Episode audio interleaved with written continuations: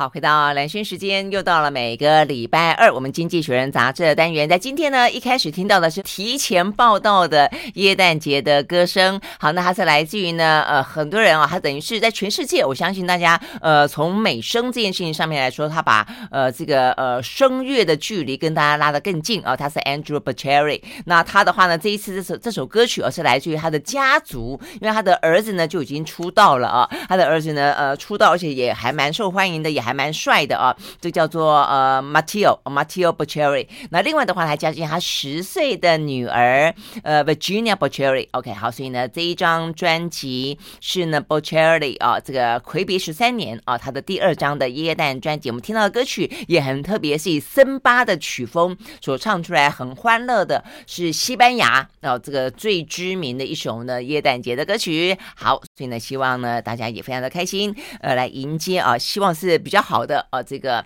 耶诞的气氛，但是啊，这个要这样的强调，是因为呃，这期的《经济学人》杂志的封面故事啊，这个云聪会给给大家看，呃，是一个冰山啊。这个冰山的话呢，讲到的是整个的经济像寒冬一般，而且呢，原本觉得说明年的春天可能呢就会呃春来雪融，然后但是目前看起来显然的不会那么快。OK，那这个当中的话呢，可能最冰冷的是呃欧洲。OK，好，所以呢，嗯，这个封面故事讲的呢是整个呃冰封的呃欧洲的经济啊，呃，我们讲那么多，还没有让云聪跟大家打招呼哎，没关系，你可以继续讲。早安，我去，我去，我去煮个咖啡再回来。哎，那有道理，我来喝个咖啡，你讲。好，云聪跟大家打个招呼。大家好，这一期的《经济学人》封面故事啊，看起来很沉重，就像蓝轩刚才所形容的，它是一个黑色的底色。然后加上一块欧洲大陆，然后上面都结霜了，厚厚的一层霜，就是你们家的冰箱那个结霜坏掉，没有？就结了厚厚的一层。有有有，而且没有去除霜。哎，以前的冰箱呢，比较老派的呢，都需要除霜。如果你真的没有去除霜的话，那个边边都会很厚很厚，那你的容量越来越少，到时候你光是要塞一只鸡都塞不进去。对对对对对，所以所以所以呃，因为接下来天气会越来越冷。嗯，那对欧洲的这场能源危机来说，那是非常大的一个挑战。所以没有错，我们最近可以看到了，欧洲基本上，呃，原本能源短缺的危机已经暂时解除，所以甚至连价格都有一点下来。对，但是要知道，目前为止都是用很高的代价所买来的、所换来的能源，而且，呃，除非跟俄罗斯之间，呃，有某种的和解。或者关系上的改善，否则不会只有这一年的冬天要面临这样的挑战。下一年呢？在后年呢？而且如果按照欧洲目前的计划，嗯、呃，明年恐怕就会断绝所有跟俄罗斯直接购买的天然气。嗯，那有没有办法顺利度过呢？是一个很大的问号。他们十二月五号不就是已经要呃若干的一些禁运，尤其是对于俄罗斯的石油价格的上限要设限了嘛？那因为这样的讲，所以俄罗斯就扬言说，你对我设限，我就不就不卖油给你哦。那所以听起来的话呢，到底俄罗斯会用多决绝的方式呢来回应报复十二月五号的呃这个价格禁令？我觉得这也是一个蛮主要的观察的点嘛，哈。所以，因为所以最近市场上有人就比较乐观，传出一些比较好的消息，包括我们看到，呃，在欧洲天然气价格、油价都下修了嘛，啊，可是呢，可是经济学人说，真的，他提再度提醒大家，不要被过去这几个礼拜的好消息给骗了。嗯，so far 到目前为止，在欧洲天然气价格已经高于平均的六倍，高于平均的六倍。如果二零二三年，因为二零二三年恐怕这个。整个天然气还要再补充一次啊，嗯，那到时候如果没有来自俄罗斯的天然气，看起来要付出的代价是更高的。嗯，所以意思就是你在你的量跟你的价里面做选择，对不对？嗯，就是说事实上现在呢，欧洲他们尽量去分散啊，就是不来自于俄罗斯去分散它的来源。所以你说要真正找不到，我觉得也未必，只是说你要用什么价格找到。所以呢，如果说你要从别的地方呢，呃，买这些天然气的话，那你可能别人因此而敲诈你。比方说，他们先前德国跟法国，呃，马克龙跟这个肖兹就批评美国嘛，讹诈，就趁这个机会呢，呃，发战争财。坦白讲，还真的蛮蛮不蛮不道德的哦。这他们没讲，大家都不知道，还觉得说哇，这个嗯，在整个俄乌战争当中，美国像是一个正义之师一样。但是呢，在商场上，他真的是赚了。赚的饱饱的哦。所以呢，如果说你要让它的价、你的量哦是稳定的话，那价可能就会很糟糕，就会越来越高。而且它，而且美国还倒过来指控俄罗斯跟普丁呢，把能源武器化了。嗯嗯，是没错。那经济学人说，如果普丁是真的把能源武器化，看起来这一招还蛮有用，而且还蛮凶狠的。为什么这么说呢？因为经济学人提供一个很重要的角度哦，他说呢，呃，一般来说，在正常的冬天，能源价格如果上涨，就会造成很多人有一些家庭可能就没有办法取得应该所需要的能源跟暖气啊。嗯，所以他说呢，在欧洲能源价格每上涨百分之十，会造成欧洲的死亡事件增加百分之零点六，百分之百分之这是在平均正常冬天的情况下。但是，但是，他说以今年到目前为止的涨幅去推算的话，那么在欧洲呢，接下来这个冬天额外死亡的人数会高达十万人。嗯，你就知道，其实如果这个数字是真的，呃，而且会真的发生的话，那么也意味着什么事呢？也意味着这一场俄乌战争，在死在乌克兰境内的人会比死在乌克兰境外的人要来的少。嗯、就是说，嗯嗯嗯，就他并不是直接死在一个呃，可能是军事武力的战争上，是另外一个战争，另外一个战场。是，是，就是就是你一棒相争，结果结果旁边的人死一堆。对对，这个对这个意思，这个数字真的还蛮惊悚的，因为你刚刚有讲到说每呃每百分之十涨价就会有零点六零点六的死亡率，哎，问题现在是涨，你刚刚讲六百，那涨涨百分之六百啊，六倍嘛，平均六倍啊，那就但是他他他推估的数字不一定是这个数字，但经济学人他这边没有给我更细的啊，他基本上只是说，如果按照今年目前为止的涨幅来说的话，那死亡的事件会暴增，比平常还要多。啊，当然这是一个推估出来的数字，但也意味，但如果真的是是这样的话，那真的就是呃，欧洲还蛮衰的啊，在这一次的俄乌战争中，而且而且还不只是能源上，因为我们看到了在金融上，现在因为能源所引发，当然加上一些些供应链疫情所造成的的影响，那通膨啊，那通膨就要用升息来因应啊，嗯，可是对欧盟来说，要升息是两难的，因为第一个，你你必须你你。必须控控制通膨，但是你同时也要避免利率调高之后，呃，对于一些高负债的国家、嗯、高负债的欧盟成员带来额外的伤害，嗯、尤其南欧那些国家，是，对不对？是是是，所以其实它是进退两难的。嗯，而且再加上刚讲的能源危机，只是造成欧洲现在麻烦的原因之一而已。经济学人说，还有另外一个很重要的原因，当然就是我们也很关心的地缘政治。现在中美之间搞成这个样子，现在美国自己在搞经济国家主义。你看拜登动不动就要补贴自己美国的企业。是啊，是啊，嗯，这个你虽然是说你要跟中国对抗，跟俄罗斯对抗，可是你没有把我们欧洲人当做自己人啊？怎么说呢？你看你一堆的保护，一堆的补贴政策，就保护你自己美国的企业。哎，欧洲的企业得不到你应该要得不到，不是应该有得不到补贴耶？没有，没有，没有，没有想到任何好处，所以意思是说，欧洲在这一波当中，你看美国人要我，美国啊，你要我跟你一起对抗中国，所以中国看起来，呃，如果针对我而来，我有麻烦；俄罗斯也针对我来，我有麻烦。可是呢，你又没有帮助我？你反而把门关起来，只补贴你们家的企业。嗯，所以欧洲的企业会觉得自己两面不讨好。嗯哼，嗯哼，OK，这样的状况其实已经越来越明显了。呃，你讲这个美国，我们以前也讲过说，说你呃每次都用食指指着中国说，哎，你这样创造一个不平等的呃这个经济的规则哦，所以你怎么可以一直补贴呢？一直优惠呢？那这样子，所以久而久之，那我也来补贴哦。所以我目前看到像是其他，我记得前上个礼拜吧，呃，像什么韩国啦，呃，什么日本啦，也都说要补贴他们自己的企业，我相信啦。这个欧洲呢，没多久之后，应该也逼不得已，因为大家都补贴了嘛，大家都玩这个不公平的战争嘛，那所以我们也来玩一个不公平，我们也只好补贴。只是说有那么多钱可以补贴吗？经济的压力这么的大哦，所以看起来的话呢，欧洲的经济寒冬还真的还蛮冷的哦。好，我们休息了再回来现场。I like 103, I like radio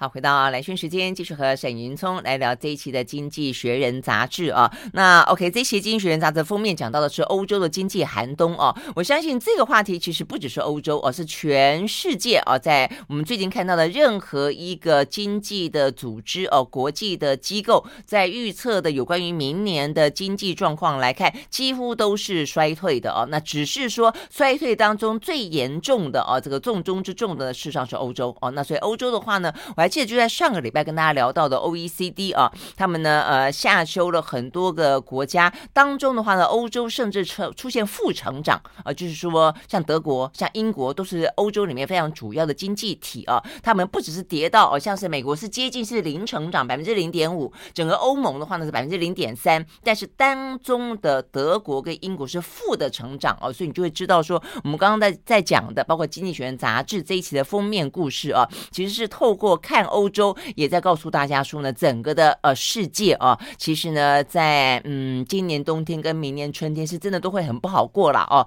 那所以欧洲特别的严重。呃，OK，所以我们刚才。你总讲到的，就是说它有呃这个经济衰退的问题，它有呢升息导致呢可能有些国家的债务暴增会破产的问题，那还有这个今年冬天一般的平民老百姓过不了冬哦，这个呃可能生活甚至会造成死亡冷死的问题哦，这个其实是真的很残酷的。嗯，但这还是这一期的重点之一而已，因为能源所造成的通膨固然是威胁，但基本上是内部的压力。现在对欧洲来说，更大一个挑战是来自外部的引力。怎么说外部的引力？就是我们刚刚讲的，你像美国啊、中国啊，你们这些国家都在搞自己的市场。经济学人说，在这种情况下，欧洲的商业模式会被破坏。什么叫欧洲的商业模式呢？是我们都知道欧洲的强项，包括你看德国的精致工业，呃，包括法国的流行品牌，呃，顶尖品牌，以及呃制药啦。呃，汽车啦等等，他们非常呃擅长的工业啊，嗯，那这些工业都是他们引以为傲的外销强项，而他们这个外销强项，自己欧洲的消耗能消化能力是不够的，所以我们大量的仰赖欧洲以外的大市场，一个是美国，一个是中国以及亚洲，嗯，所以你看在在这种情况底下，第一个他在中国看起来他如果去，诶会被美国骂，会被欧洲很多国家骂的半死，呃，但。回到美国去，他就会发现啊，美国怎么也没有对他很好，就只补贴自己国家的产业，就没有对他呃一视同仁啊。所以它造成的结果是，现在有一些欧洲产业啊，呃，他这边举了像西班牙的能源公司啦，或者是瑞典的一些电池工厂啊，因为觉得看起来中美这样子对峙哈，他们都得跑到美国去设厂才可以了，嗯所以就跑掉了，所以就跑掉了。所以你想想看，如果一家又一家的跑掉，结果会怎样？他说，结果就会造成德呃整个欧洲工业的去工业化。嗯嗯嗯，那这个其实对于欧洲来说，呃，影响是非常大的。如果真的有越来越多的投资，未来这几年都不会进来欧洲，而是跑到美国去，而是跑到中国去，因为觉得某种程度要跟西方国家脱钩的话，那么欧洲怎么办？他认为欧洲就会更穷，欧洲也会更加的不稳定。嗯嗯，哎，我觉得这个地缘政治的问题实在是真的非常伤脑筋啊！所以你会看到呢，在过去这个 G20 之后，拜登跟习近平见面之后，那时候我们就特别的呃注意到这样的一个转变啊，就是说当拜登跟习近平都可以握手的时候啊，他们都可以斗而不破的时候，你凭什么要求其他国家必须要跟着你一起去制裁中国，或者跟着你的采取禁令？因为对于这个呃其他国家来说，他们自己有自己的问题啊，啊，像刚才云聪讲到的，欧洲自己的问题。问题也很严重哦。那如果说你一方面要去中化，你要逼着我们跟你一起去中；二方面你又要强化美国，所以把所有的这些跨国企业通通都吸到美国去。那然后呢？那就像我们我们在讨论台湾可不可能被掏空？那所以欧洲可不可能被掏空？所以这个类似的问题真的就是这样子一步一步的在发展。嗯，OK，所以我觉得每个国家现在可能都必须要。思考这个美中大战之后所造成的这个呃主动被动哦，这个脱不管是脱钩跟谁脱钩的问题了。那问题欧洲有有能力？目前我觉得看起来他们在政治上跟外交上是试图不跟美国走了哦，所以他们也跟这个习近平呃见面，然后你看到这个欧就是欧洲好几个主要国家都是这个样子嘛，哦，什么苏纳克啦、肖兹啦、这个马克宏啊等等，那有助于有助于去呃扭转或者说去改善目前这个样子的一个状况吗？因为我们知道啊，其实欧洲为什么会必须听美国，某种程度要跟美国结盟，因为他们也的确需要美国。为什么？因为我们知道，在北大西洋公约组织当中的成员国当中，大部分哦，他们的国防预算都少于 GDP 的百分之二，所以也是说严重的投资不足，所以他们在真正如果发生战争、有外力威胁的时候，要靠美国，他们必须靠美国。所以这是为什么美国觉得，呃，简可能讲难听一点，就有一点看不起欧盟，就觉得哼，你们就是需要我嘛啊，所以你看，像这一次的俄乌大战，讲话好像川普啊。川普当初就是你看吧，你们北约自己出钱，否则的话你凭什么要我们美国出？嗯、大概就是这个意思。嗯、我，我是川葱，川葱。啊，这你看，像这次俄乌大战，基本上美国也会觉得是他出的钱最多，啊、出钱出力出最多啊。嗯、那他们觉得，你看你们欧盟自己就在俄罗斯的旁边，你们对俄罗斯太天真了，反而自己没有应该要有的准备啊。所以在这种情况下，经济学人他这一期的呼吁是第一个。他呼吁美国应该要看更大的局，更大的局，也就是说，没有错，我们欧洲现在必须靠你，但是你也知道，你必须靠我们，否则啊，唇亡齿寒，你自己呃是对付不了这些国家的啊。再来第二个，在经济战略上，他也提醒美国，基本上好，拜托你们针对中国就好，你不应该连欧洲都连带受害啊。比方说，有些补贴，你应该把欧洲的企业一视同仁。纳为你的盟友之一啊，一起来补贴啊，就有豁免就是了啦。嗯，有些豁免。嗯，对啊，对于俄罗斯其实也是，你应该尽可能的避免伤及欧洲。你看，像这一波的能源大战，当你准备要开战之前，其实都要沙盘推演好，你不能只照顾到你们美国自己有页岩，你们自己呃内部的供给足够，没有想到真的，一紧张的话，我们欧洲是会是受影响的。那你有什么准备的方案可以帮助我们欧洲？避免在能源上遭受更大的伤害，嗯、这个是经济学人他最后我自己觉得啦，有点小无力的。呼吁，嗯嗯嗯，对，我觉得一般这样听起来，你可能会觉得说，哎，那这个欧洲自己不自立自强，你凭什么要求美国要对你好一点点？但是问题在于说，这就是交换嘛。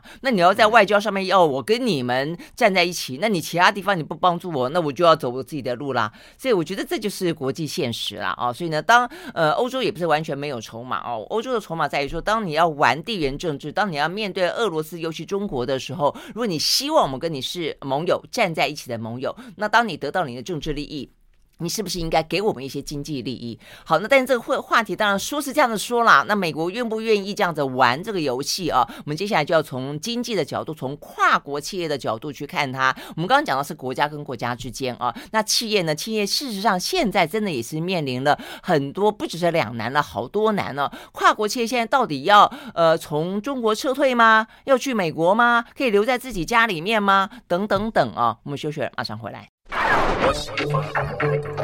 我喜欢。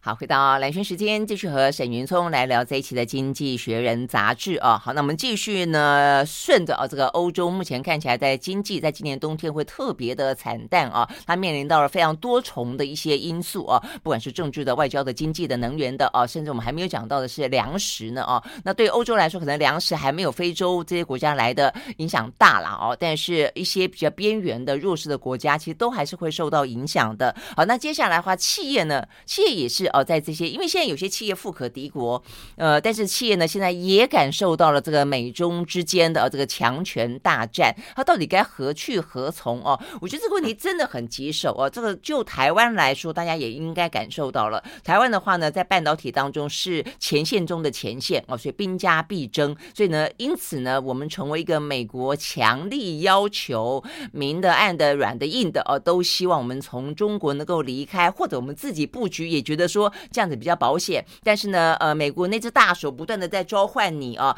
呃，这个呃有威胁有利诱啊，那到到底要不要去？那去了之后，台湾的这个护国神山群还在吗？哦，那最近呢，台积电的说法说啊，我们还是会投资一些什么两奈米啊、三奈米啊，哦，那所以呢，去归去哦，但是这边也还有，但是呢，这些问题其实。呃，它是实际上只是一个开头而已，这样子就就美方就足够了吗？对台湾面临这样的一个状况，那欧洲何尝不是呢？哦，那更多的美国自己的跨国跨国企业也是一样啊。哦，所以它到到底该怎么走啊？那《经济学人》杂志呢，这一次很关心这个话题。嗯，这一期的 Business 头条这篇文章非常长，但是我强力推荐，呃，大家有空去找来读一读，因为他谈的就是刚刚兰轩讲的。现在在中国的跨国企业，请问在中美角力的这个情况下，何去何从？他应该继续留下来，还是应该撤出？嗯，如果继续留下来，他应该很保守的呃观望呢，还是应该加码，还是应该减码？好，这个是。很多的跨国公司现在都同样面临的谈判，包括我们台湾在内，所以我觉得这篇文章的分析很值得大家参考。嗯，为什么这么说？因为要知道，中国对这些跨国企业来说，它是个工厂，也是个市场。嗯，OK，那工厂的部分相对比较单纯，我们现在已经可以看到了，很多欧洲企业觉得啊，就暂时慢慢的撤出中国吧，减少或者降低对中国制造工厂的依赖。所以你看到 Apple 啦。呃，什么 Hasbro 玩具公司啦，现在不是跑到越南去，就是跑到印度、印尼、马来西亚、孟加拉都有啊，所以这个是呃，他们撤出在制造业的部分。但是工厂撤出容易，市场呢？市场你要不要？嗯、中国十四亿人口，哎，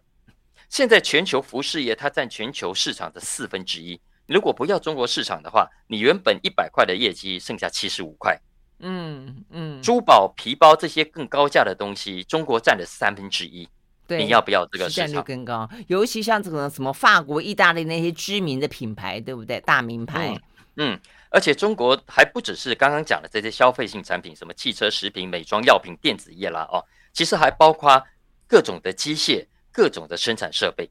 因为中国，你看它既然是世界工厂，工厂要不要？嗯、是，而且它需不需要设备？它需不需要机械？要啊、都要啊。所以这其实都是欧洲的强项，德国的强项。所以少了这一块，其实损失是非常非常大的啊。嗯，更何况呃，再加上其他内需上内需上的需求，所以经济学人他这些有用彭博的数据去分析啊，呃，欧洲啦、美国啦、日本的这些跨国企业，如果他们有公布自己在中国业绩特别列出来的话，他们就去统计，结果他们发现去年啊，呃，五年前好了，我们用五年前来看，呃，Top 两百大这些跨国企业在中国总共赚走了三千六百八十亿。记得大概三千六百亿左右，嗯，呃，大概占它总体营收的百分之九。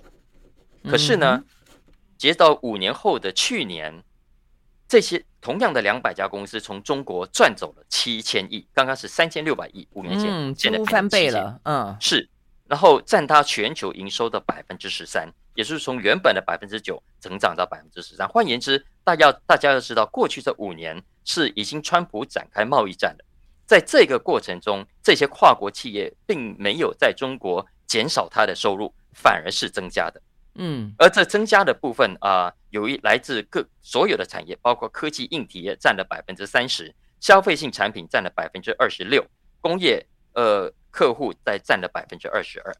所以你却可以知道，这个其实对这些跨国企业来说，中国哈、哦，你要退出，你要吐出来，还真是非常困难的一个决定。嗯，真的是这个样子啊！而且你刚刚在讲，我就说，一个是消费市场嘛，哦，那一个的话呢，事实上就是看不到它的经济，所以呃，这个中国大陆的经济。呃，高或低哦，比方说本来预计是百分之五点五，或者现在百分之三，这个影响很大。就你原本卖原料给他的，呃，原本卖这个设备给他的，原本卖任何的机械零件给他的，他现在没有那么多发展了，通通你就都卖不了了。这是一般可能大家比较没有感受到的部分。但是，所以刚刚云生讲的数字，当你把这个东西一加进去之后，这是很吓人的。但是问题是怎么办呢？尤其你刚刚讲有几个大的企业看起来美国的有点点撤出，但是像马斯克没有啊，他们在上海超级。市场电动车不但是市场在那里，工厂也在那里呀，所以看起来好像他们也还在犹豫中，对不对？嗯，所以现在其实这些跨国企业，经济学人说基本上就三种策略。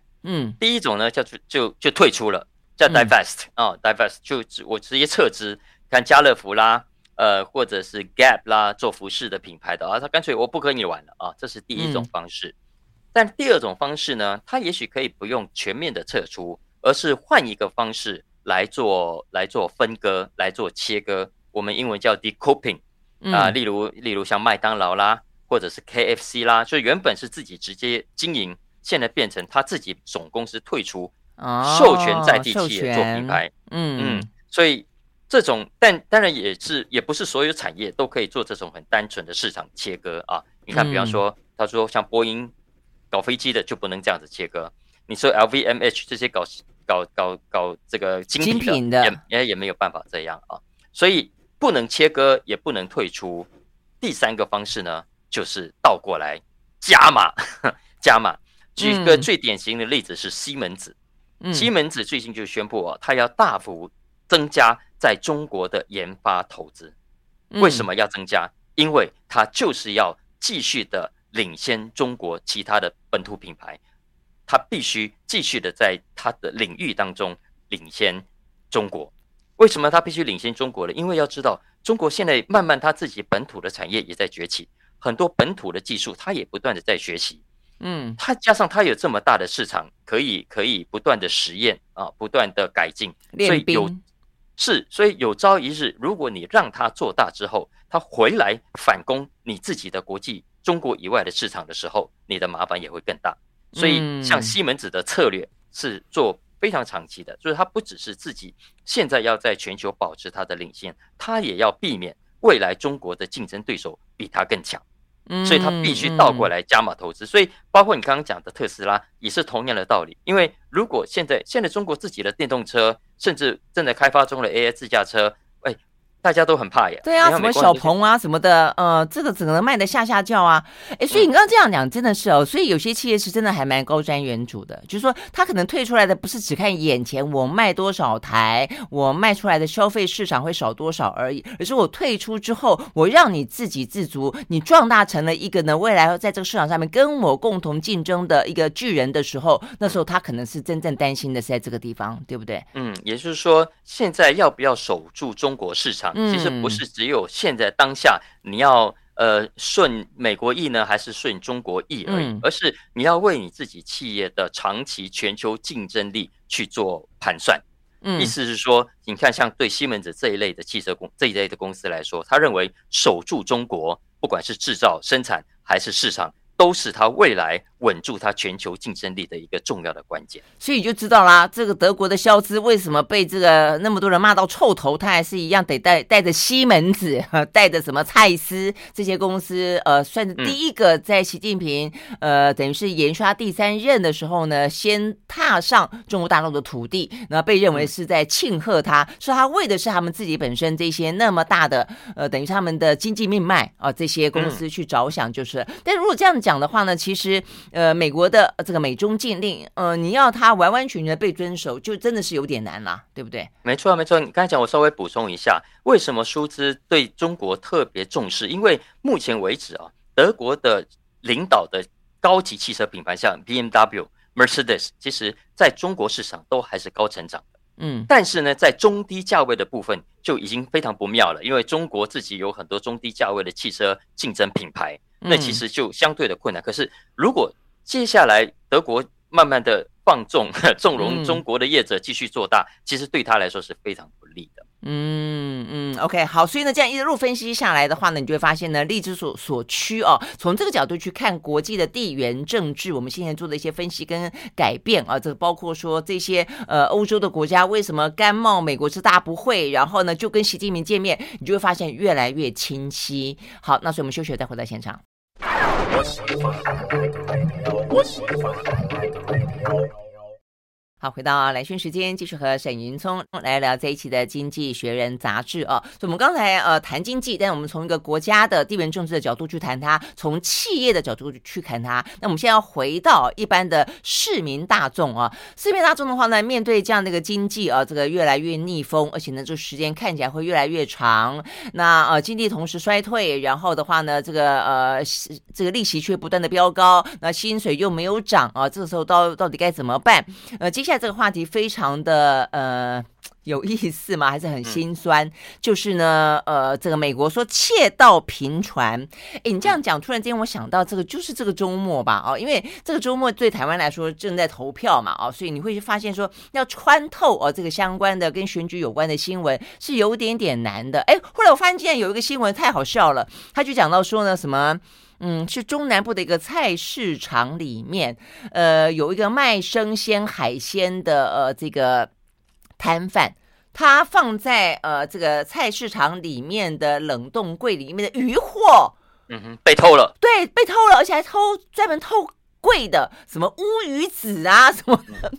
都被偷了，结果呢？这个新闻就是说，他后来呢就找了一个好粗好粗的铁链，把他那个。把那个他的冷冻柜给绑捆起来，然后枷锁，然后整个的呃菜市场就被迫的要重新去呃装它的一些一些什么安全窃盗防防盗这个设备就是了啦啊，所以呢那个新闻在一大片的选举新闻当中显得突兀，也显得重要，而显得心酸。就是说一般老百姓现在就是为什么会那么多的窃盗？所以我一看说，哎，你要讲这个新闻哦，原来美国也是一样哈。其实美国从那个黑人的命也是命的运动之后，这个问题有变本加厉的现象。嗯，嗯，所以现在不管是、嗯、不管是大型的 Walmart 啦，呃，还是个别的小的药妆店，不管是顶级的品牌，还是比较平价的百货商店呢、啊，过去这几年来，我想你的听众在美国一定就很明显的感受到，呃，三不五时都有 抢案发生，这不是只有我们现在看到的枪杀案。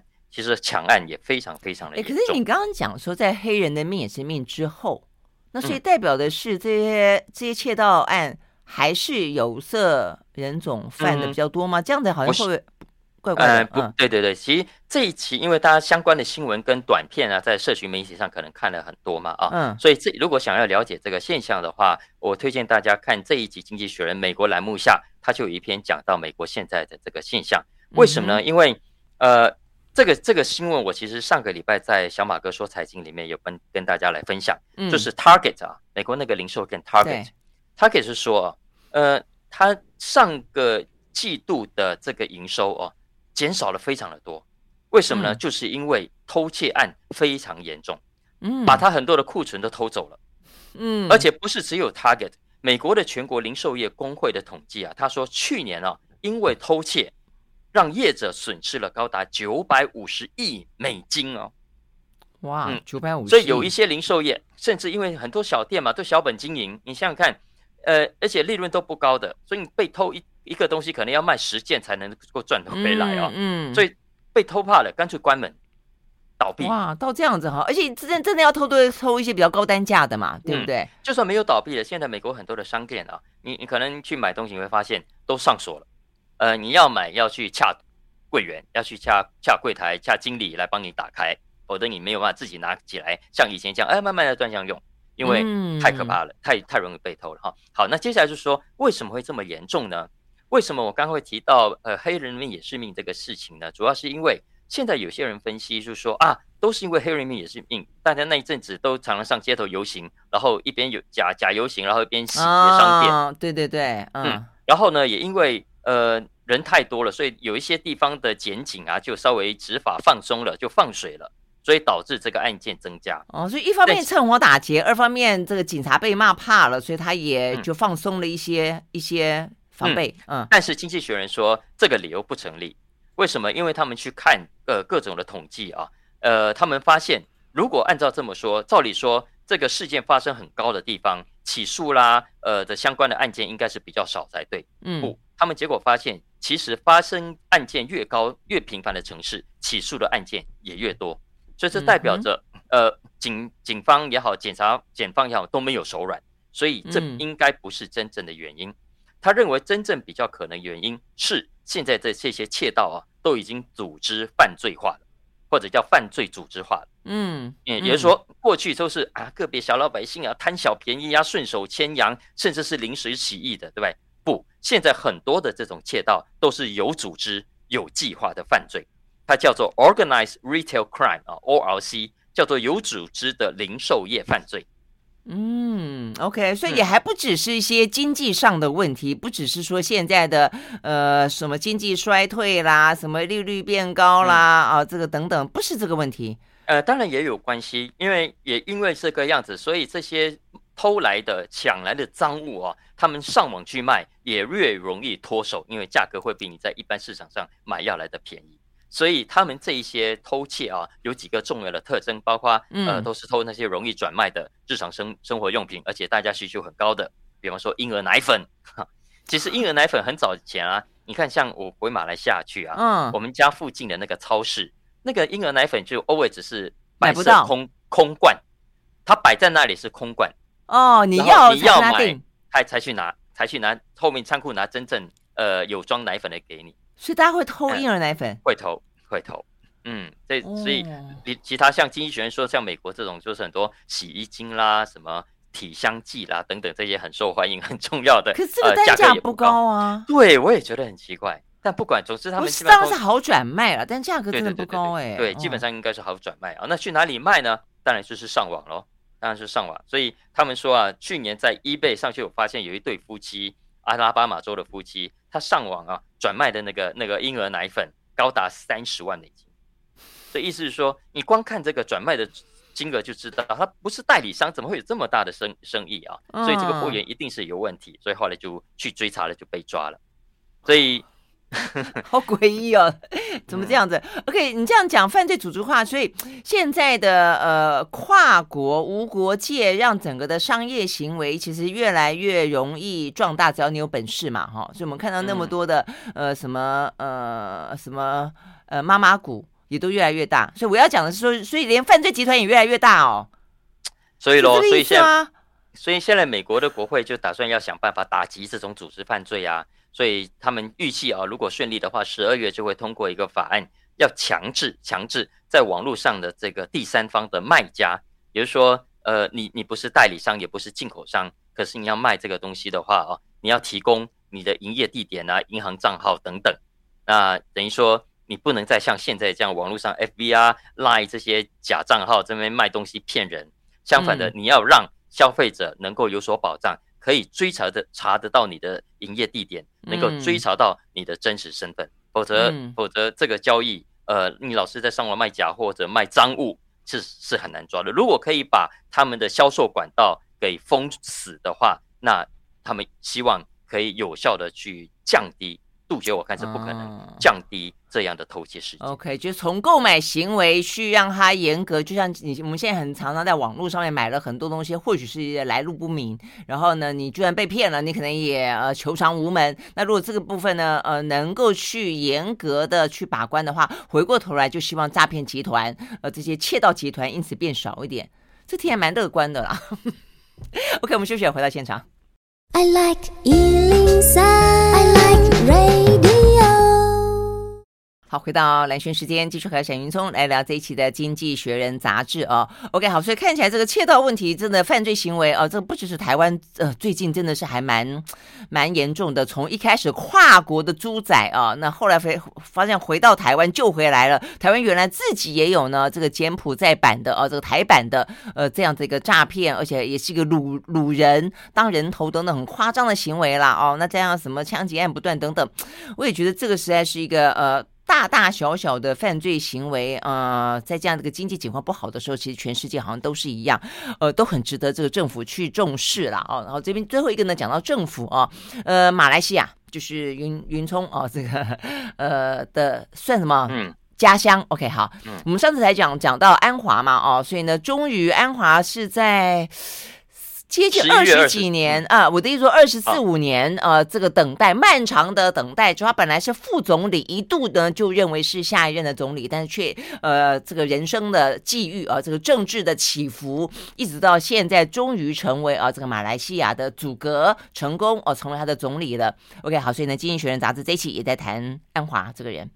嗯，所以这一期的亚洲的部分，我想他我估计了，上个礼拜这个事情发生之后，《经济学人》一定会写的，因为太戏剧性了。太戏剧性了，我觉得，我觉得未来美国的 Netflix 也好，DC Plus 也好，如果有有好的编剧哦，一定要编他的故事，太戏剧性了。那个戏剧，这个故事，你看讲到目前为止，是一个非常典型的呃英雄故事的结局，就是你刚刚讲的，跟安华，他原本是一个国家未来的明日之星，真的，在八零九零年代被马哈迪一手提拔，在马哈迪身边当副总理，然后被他扫地出门。嗯，他其实那段时间非常风光，也来过台湾。我其实在那个时候有见过他，嗯、他在台北的时候。OK，嗯，哎，其实是一个算非常有魅力的一个政治领袖啊。嗯，可是可是后来，呃，亚洲金融风暴爆发，那他的主张跟路线跟马哈迪完全相左，嗯，所以之后两个人就闹翻了。闹翻之后，在一九九九年，他就因为基奸案、因为贪腐案，所以就被关了。啊，那关了之后，后来当几年之后，呃，这个胜诉，嗯，对，判决被撤销，所以他又回到政坛。但是隔几年他又被抓了啊，所以，嗯，你看三分四次被政敌这样打压。然后后来他就自己组成了新的政党联盟，嗯，出来挑战当时的呃执政党巫统，呃，那巫统统治马来西亚，巫统就是马哈迪那个政党，嗯，哎，原本马哈迪的政党，嗯、那他原本马安华出来，呃，第一次挑战失败，但后来第二次加上马哈迪自己也看不下巫统的长期的贪腐，所以就出来，两个人本来是敌人。本来马哈迪把安华羞辱的这么惨，两个人简直是不共戴天。结果哎，但是为了呃救国家，就为了把当时他们认为非常贪腐的巫统给赶下台，嗯，他们决定放下前嫌，然后携手合作。所以在二零一八年的那次选举当中，就成功了把只剩六十年的巫统。给拉下台了。对，好，但接下来还没有完哦，这边也很戏剧性。两个人说好哦，这个共同携手合作，默契是我当一任，你当一任。结果呢，马哈迪又再次的呢背叛了情同父子的安华。他不是背叛他，他是被背叛的，因为当时马哈迪只做了一年多，嗯、就被他底下的副手叫慕尤丁给背叛。就现在木丁木木油丁丁木油油丁油木丁，不重要 哈。阿拉丁的感觉。结果他，因为我们知道马来西亚是君主立宪，是内阁制的啊，所以你内阁这两百二十二位自己重新组合，只要有过半数愿意支持某一个人出来任首相，那这个人就会去当首相。嗯，那当时这个木油丁呢就背叛了马哈迪，就自己跑出一堆人去支持他，就他自己当了首相。嗯，结果没有想到。他自己也只当一年多，然后就被巫统用同样的手法被搞下来。对对对对，所以搞来搞去啊、哦，结果巫统呢，反而因为在这一段过程中，呃，加上后来的几场补选啊、哦，表现还不错哦。嗯，所以巫统就开始有有幻觉了，就觉得说哇，这下是他反击的好机会。嗯，所以呢，下一次大选还没到，他们就提前说要开大选，要办大选，所以就有了这一次十一月十九号的投票。嗯哼，但。所以，我刚才说是幻觉，他真的是幻觉。所以投票一开出来，巫统的得票席次比上一届还要来得少，还要来得少的一个。吴统跟呃华人组成的马华以及印度人组成的国大党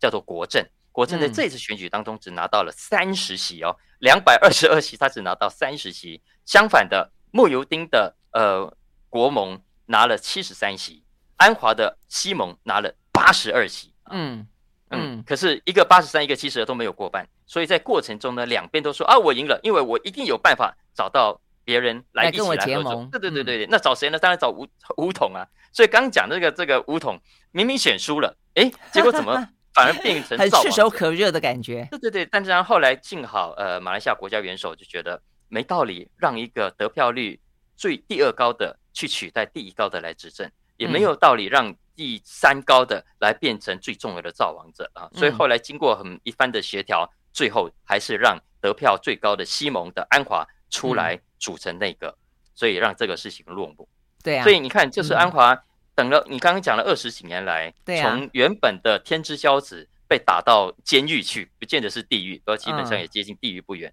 现在又重新回来，而且更戏剧性的是，在这一次选举当中，当年把他打下地狱的马哈迪。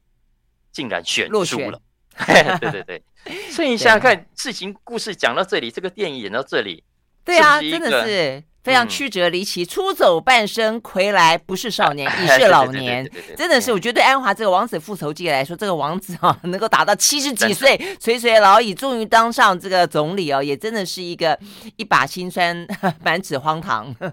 OK，好，所以我上个礼拜本来还在问问这个远聪说，哎，我说你们这个马来西亚这个僵持国会到底会谁出来组阁啊？本来他对于安华呢能够组阁还有点点心里面觉得有点不安，有点疑疑虑，对不对？一一直到他宣誓的当天中午，其实才确定的。嗯、是哈，所以我们的国王也还算是睿智的了哈，嗯、是吗？呃，我呃，目前为止他，他 其实这个依照宪法来说，这也是有一点点争议的啊。不过，不过无论如何，现在这个结果暂时就稳住了马来西亚的政局。那希望接下来可以就站稳了之后。慢慢把经济给救回来了。嗯，真的是，所以安华呢，当年啊那么的意气风发，但是一一直无缘于啊这个政治的最高峰，现在终于坐上去了，是不是可以符合马来西亚人的期待？我觉得这里是很多人都会去看的啊。好，非常谢谢沈云聪，谢谢，谢谢，嗯，拜拜，拜拜。